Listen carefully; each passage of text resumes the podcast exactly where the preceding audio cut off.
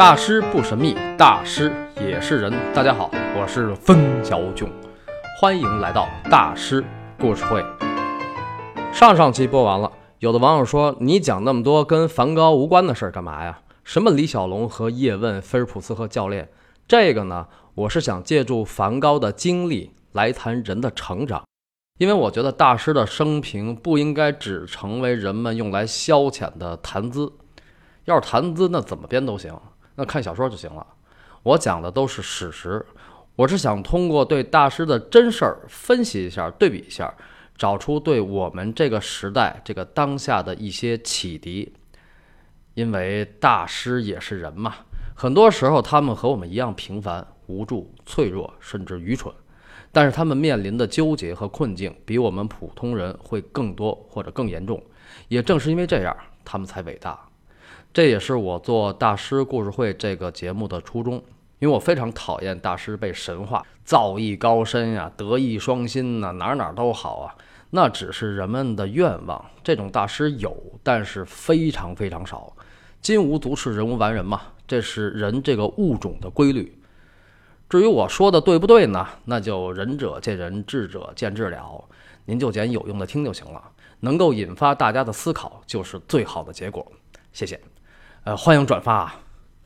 呃，下边呢，咱们继续聊梵高的前半生，继续聊梵高的白领生涯。一八七三年二月，二十岁的梵高在上司和家人的联合密谋下，从荷兰的海牙调到了英国伦敦。这件事儿呢，四大爷森特当然起了主导作用，因为他是古比尔的大股东嘛。但是呢，他做这个决定倒不是因为看不上梵高，正相反，就因为梵高在海牙干得不错，所以才把他调到伦敦分店。年轻人嘛，多在基层锻炼锻炼嘛，啊，将来才能做管理嘛。这是四大爷真实的想法，而且呢，他确实也是按照接班人的路数去培养梵高的。比如他参加古比尔大客户的晚宴，也带着梵高一起去。也是因为这层关系，梵高刚到伦敦的时候，伦敦分店的老板也非常照顾他，周末邀请他一起去踏青啊、骑马呀，这肯定有拍马屁的嫌疑啊。梵高当时在众人眼里也是个二代呀，有个那么牛的四大爷。梵高虽然是个屌丝，而且家里也不富裕，但是他真的不是屌丝出身。那个时候，梵高也确实是想混入上流社会。这倒不是因为他多喜欢，这是因为他自我形成的很晚。当时他的价值观还是全部来自于父母的教育，那种维多利亚时代的绅士教育。他的奋斗目标呢，自然也就局限在父母对他的人生规划里，就是成为一个主流社会的精英阶层。这个我在第十二期《失落的父母和顽劣童年》那期详细的讲过。所以呢，梵高一心想成为的还是父母眼里的好孩子。他经常写信向父母汇报情况，就连买个新礼帽都要拍张照片寄回家。梵高他妈一看特高兴，伦敦现在就流行这样的礼帽，我们家老大终于向上流社会努力了。哎呀，上流社会啊，发自肺腑的讲，梵高确实不是那块料，而且从小就不是。从小学开始就一对一家教、托管班、假期班，择校转学上名校，钱花的海了去了。结果初中还没毕业，谁当父母赶上这样的孩子也得气死几回。他们家孩子又多，梵高有五个弟弟妹妹，又不富裕，身为长子长兄，一路走来让父母劳心破财，养育之恩无以为报，百善孝为先呢，不孝有三，无钱为大。对他们家就那样。钱少爹愤这种负罪感困扰了梵高一生，包括他后来当画家。梵高不是不想多挣钱，虽然身为大师，但他并不像我们想象的那么清高。西方美术史上有清高的大师，为了坚持自己的艺术风格，有钱不挣。比如大帅哥莫迪里阿尼，二十世纪意大利最伟大的艺术巨匠，毕加索还特别嫉妒他。还有那个高更，我想怎么着就怎么着，不想活了我就吃砒霜。高更真的是吃过砒霜。哎，高更就是爱谁谁，菜刀怕铁锤。但是梵高不是那个类型，大师不神秘，大师也是人。大师伟大不代表什么都高大上，多挣点钱一直是梵高的奋斗目标。直到去世前一周，梵高还往天王那寄画，还想卖呢。所以梵高一直过得很节俭。在伦敦的时候，梵高住在郊外，公司在市区。开始，梵高每天早晨坐蒸汽船过河到市区，后来呢，每天就早起腿着上班了，就是为了省点钱。而且他还一直想着找个更便宜的房子，挣钱少让他觉得既对不起父母，也没有尊严。而且古比尔伦敦分店的工作也不如海牙分店有意思。伦敦分店就是个批发部，没有画廊。梵高每天的工作就是在那儿填表。这么行政的工作，梵高那种性格怎么受得了呢？很快他就颓了，一颓就孤独，一孤独就想家，越想家越孤独。来伦敦半年后，一个以前的海牙同事出差顺便来看他，就觉得这哥们怎么开始悲观厌世了？他怎么总是觉得那么孤独呢？多年以后，梵高回忆他的伦敦时期说：“在这里，我变得冷漠、绝望，对人不再敏感。”麻木不仁。听到这儿，大家可能觉得有点奇怪，不就是工作无聊、挣钱少吗？哪有这么邪乎，还麻木不仁？别说挣钱少，就是挣钱多，天天在那填表，梵高一样会深刻的觉得没劲。艺术家性格的人就这样，得过有感觉的生活，不管钱多钱少，干的没劲就浑身不自在，就行尸走肉了。因为艺术家性格的人，他的人生目标就是释放自我。这边梵高都悲观厌世了，那边他妈还时不时的写信呢。家里又快没钱了，但是为了你们，我和你爸会省吃俭用、节衣缩食。我们坚信，在你身上的投资是值得的，你一定会回报我们的啊！哎呦，名为励志，实为施压。父母这么想本身就有问题，你把孩子当成投资了，那孩子不成了青楼头牌了吗？当头牌也得看看有没有李师师、柳如是的底子呀，也不能逮谁投谁啊。而且呢，梵高在主流社会精英阶层这个方向绝对不是潜力股啊，崩盘是迟早的事儿啊。哎，教育的关键，首先还是要了解自己的孩子，不然就是找不自在，作茧自缚，必定自食其果。虽然梵高在伦敦悲观厌世，但是在给父母的信里还一再讨父母欢心。我过得挺好，我过得还行，我会慢慢习惯的。但是过得不好就是过得不好，老这些也就没啥可写的了。所以后来信就少了，他就开始画画，每次给父母寄一张伦敦的街景小素描。梵高他妈一看还挺高兴，没准画画能给老大带来好处，对他将来做成功画商有帮助。他这妈呀，就是老希望做个事儿能有点附加值，就是非常追求性价比。梵高他妈就是一个小市民，我倒不是觉得小市民价值观有多么罪恶无耻啊，但是呢，像梵高这么在乎灵魂的人，赶上这么一个妈就很倒霉。那当然了，梵高他妈赶上这么一个儿子也很倒霉。梵高去世后十五年，梵高他妈安娜卡本特斯才去世。当时梵高的画已经小火了，但老太太就是看不上，到死都看不上。哎，这是多么较劲、多么可怕的母子关系啊！相比他妈呢，梵高他爸还像个父亲。虽然他也希望梵高多挣钱，但是他最关心的还不是钱，他最担心一个事儿，就是梵高别又去红灯区了。所以每次回信，他都提醒梵高：“孩子，别干傻事儿啊！”人生无常啊，命运往往是你越怕什么就越来什么。梵高又开始去红灯区了。我在大师的女人们那期讲了梵高去红龙区的事儿，有一个重要原因就是他渴望亲密关系。但是在伦敦的时候，梵高渴望的亲密关系还不是要找一个伴侣，他是渴望如同母爱般的肌肤之亲，这是他潜意识里的一个重要动机。自卑、孤独、想家，渴望被父母认可。梵高的内心还是个小孩儿，但是他的身体是个成年人。去红灯区这个事儿，在一八七三年的伦敦可是来对了地方。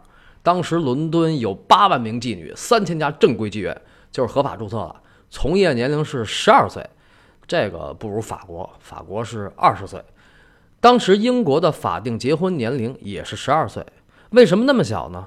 十九世纪英国崛起为日不落帝国。工业商业大发展，多生孩子，人口增加才有购买力，你得消费嘛，对吧？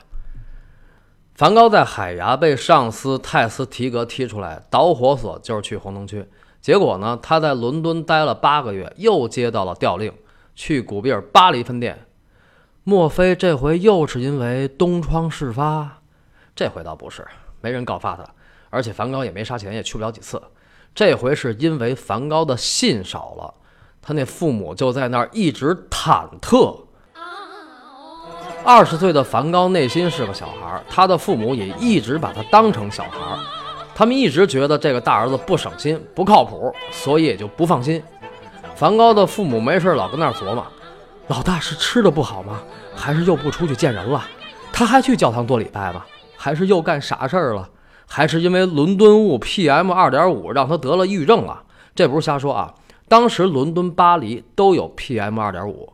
莫奈大师在一八七七年画了一组火车站的油画，一共七幅，叫《圣拉查尔火车站》，就是画的当时巴黎的 PM 二点五。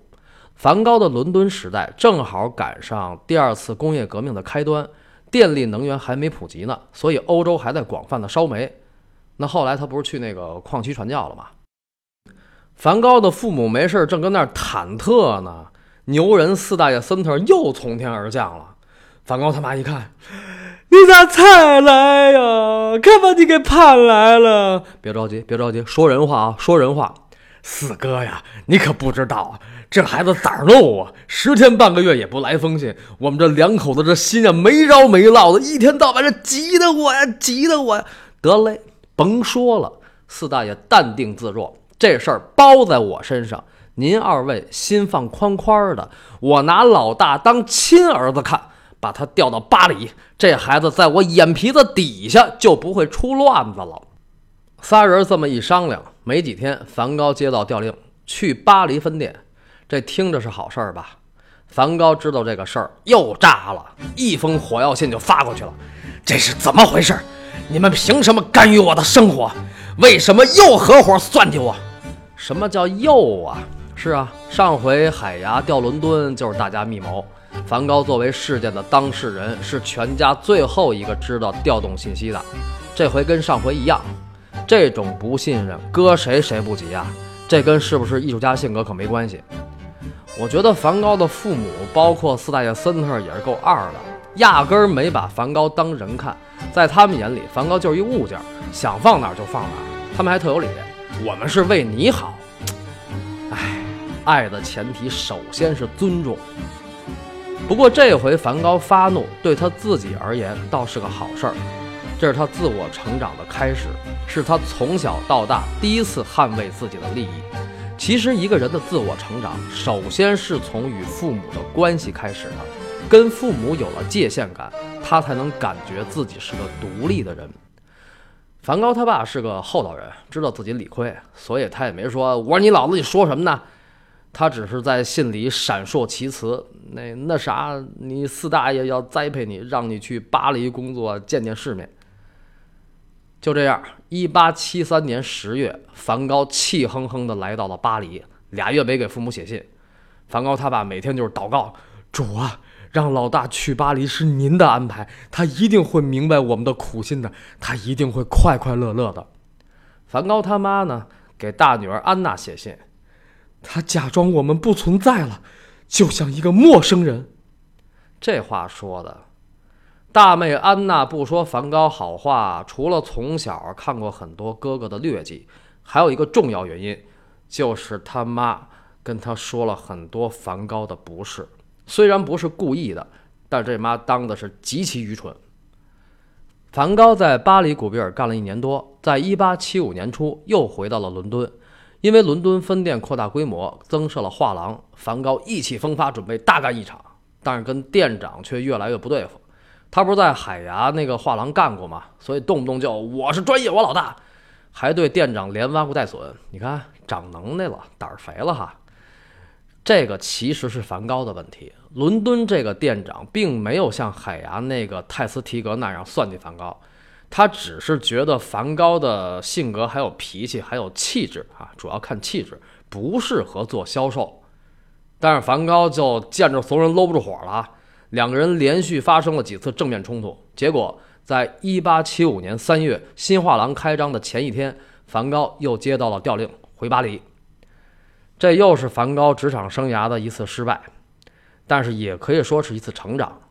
梵高终于知道坚持自己、表达自己了，虽然有点猛，招人不待见，那也没办法，那是他人生道路上缺的功课。从小到大一直被压抑，一直没有学会正常的表达自我，所以从现在开始就试着表达自己。这个父母教育和学校教育的目的是什么呢？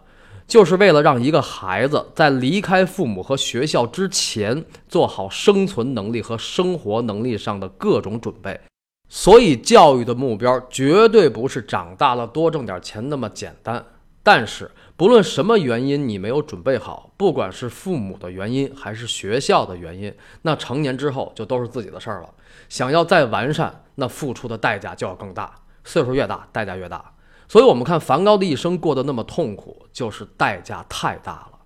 说到这儿呢，我想起了意大利著名导演费里尼，在他的葬礼上，他的一个朋友念了一段悼词：“艺术家天生是叛逆的，所以才有了家长、老师和警察。多么幸运，他们始终没有变成好孩子。”听着这话，我真是感动啊。艺术家最重要的是保持自我，释放自我。你要是随大流瞎起哄，还当什么艺术家呀？而且整个西方现代艺术，无论是画画的，还是玩音乐的，还是拍电影的，凡是有大成就的，没几个活得好的。比如1875年3月，在巴黎的蒙马特尔区发生了一件事儿：一帮前卫艺术家的作品拍卖会差点被观众给砸了。人们给这帮艺术家起了俩名字，一个是疯子，另一个就是印象派。对印象派，当时排挤印象派是社会性的，不只是官方学院派，民间也是一样。普通市民、胡同混子也看不上印象派，而且举动更粗野。命运有时候就是非常有意思。一八七五年五月，梵高回到了巴黎，也住在蒙马特尔区。那个时候，德加、莫奈、马奈、雷诺阿这些大咖们几乎天天在那片混，还有高更。但是梵高完全没有注意到。包括后来他在1886年2月重回巴黎，开始他的巴黎时期，他对1875年的印象派的事儿也是一无所知。为什么呢？因为他当时正被一种巨大的力量所吸引，无暇顾及其他。这个力量就是上帝。梵高的代表作里有很多是表现基督教信仰的，比如《十二朵向日葵》《十四朵向日葵》，还有《星月夜》。其实早在伦敦时期，梵高就开始琢磨信仰这个事儿了。出身于牧师世家，梵高为何到二十岁才开始思考信仰这个问题呢？他的信仰对他未来的人生之路又有着怎样的影响呢？下周三晚六点，森小囧在喜马拉雅大师故事会继续为您讲述梵高的故事：信仰之光与职场终结。